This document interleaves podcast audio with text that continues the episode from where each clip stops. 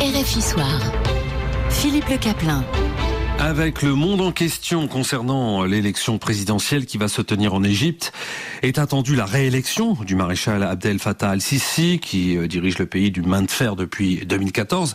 Alors Bruno Darou, quel est donc l'enjeu d'un scrutin dont le résultat est écrit d'avance?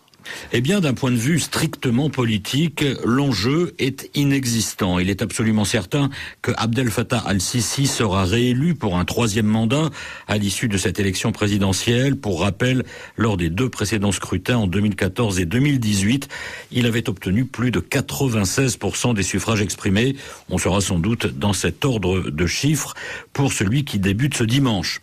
Presque 13 ans après la révolution qui avait chassé du pouvoir Hosni Moubarak, l'Égypte, ce géant du monde arabe avec une population de 105 millions d'habitants, se retrouve dans une situation comparable, voire pire selon certains experts, en termes de gouvernance et de non-respect des droits de l'homme. Des milliers de personnes sont détenues pour des motifs politiques. Les candidats qui voulaient, malgré une forte répression, se présenter contre Sisi en ont été empêchés, à l'exception de trois candidats fantoches proches du régime. Bref, on est dans un scrutin organisé par une dictature qui fait à peine semblant de préserver une façade démocratique. Voilà pour le bilan politique. Euh, qu'en est-il de la situation économique et sociale? Eh bien, la situation économique de l'Égypte est aujourd'hui plus que préoccupante. Une monnaie plusieurs fois dévaluée cette année, un FMI réticent à débloquer une nouvelle tranche de 3 milliards de dollars sans la mise en œuvre de réformes libérales qui, dans un premier temps, vont aggraver la précarité de millions de personnes. On le voit, les l'équation est délicate.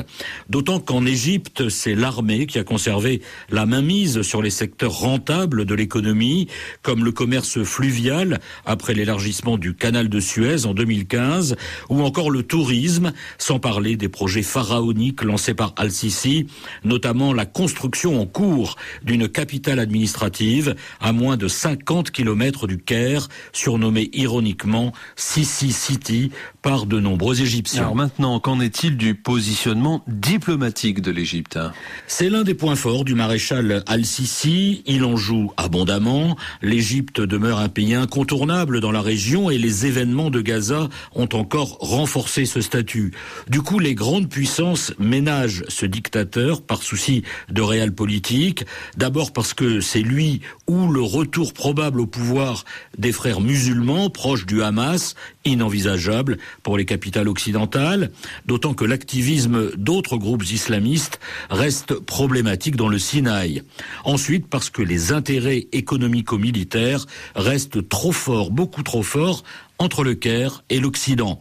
En résumé, une élection jouée d'avance et dont le véritable enjeu sera le taux de participation plus que le résultat lui-même qui va reconduire Sisi au pouvoir jusqu'en 2030 et les libertés publiques et individuelles ainsi que le niveau de vie de millions d'Égyptiens attendront, sauf, sauf si cette marmite sociale se met à déborder. Analyse et commentaires de Bruno Darou pour le monde en question.